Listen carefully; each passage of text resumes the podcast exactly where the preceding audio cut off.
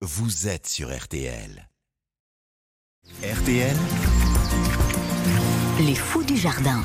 Et c'est avec Pierre le cultivateur. Bonjour Pierre. Bonjour Antoine, bonjour à tous. Et ce matin, vous nous donnez 5 astuces pour euh, optimiser l'arrosage de nos potagers. Oui, surtout en période de sécheresse, puisque bah, l'eau est un bien quand même assez rare, donc on va essayer d'optimiser un peu la récupération de cette eau et aussi bah, éviter d'avoir trop d'évaporation au potager.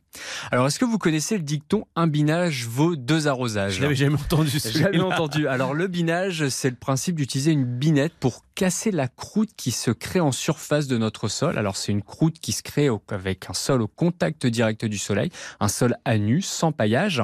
Et donc une croûte se forme et ce qui ne permet pas à l'eau, quand il va pleuvoir, de s'infiltrer directement dans votre sol. Donc on utilise cette binette pour la casser, cette croûte. Vous avez parlé de paillage. Pailler son potager, c'est quand même un bon plan. Alors c'est mieux que d'utiliser les binettes. Je pense qu'on peut même créer un dicton euh, chez RTL. Pourquoi pas Un paillage vaut 10 arrosages.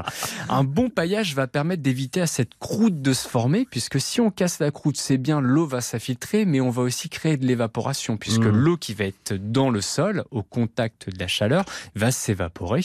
Alors, Alors que, que si si, on paille- paille, on évite ce problème. Alors il faut pailler avec de la paille, du foin, des feuilles mortes, même si c'est un peu plus dur en ce moment d'en trouver. On évite l'herbe fraîchement tondue, qui est beaucoup trop humide et ça va créer du pourrissement.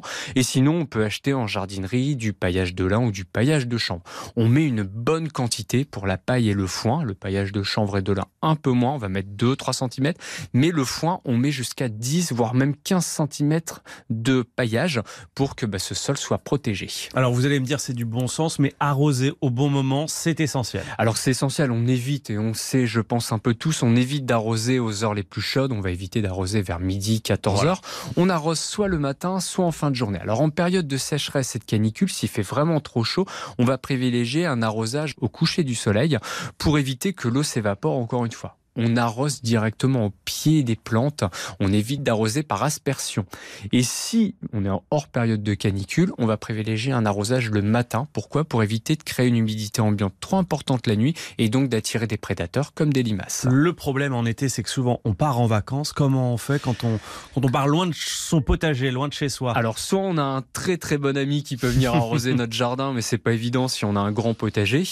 Le mieux c'est de- d'installer des oyas. Alors c'est des en terre cuite, j'en avais déjà parlé, qu'on peut réaliser soi-même avec un vieux pot en terre cuite sans couche de vernis. On bouche le trou de drainage dans le fond et on les remplit ces jarres. Donc on va les enterrer dans notre potager et on les remplit. Le problème de cette solution c'est leur autonomie, puisque ben, une fois qu'il n'y a plus d'eau dans cette réserve, mais il n'y a plus d'arrosage. Et dernier conseil, Pierre, évidemment, récupérer au maximum l'eau. On récupère au maximum l'eau. Alors l'eau de pluie en installant des cuves de récupération d'eau de pluie ou des bassines directement dans le jardin ou sous une gouttière pour récupérer.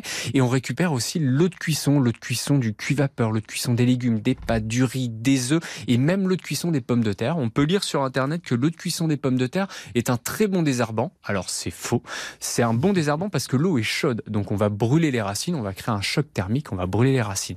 Mais l'eau, même si elle est riche en amidon, on peut l'utiliser au potager, bien entendu, une fois refroidie et si possible avec de l'eau de cuisson sans sel. Les 5 astuces de Pierre le cultivateur pour euh, l'arrosage de nos potagers. Merci beaucoup, Pierre. Et ben de rien, c'est un plaisir.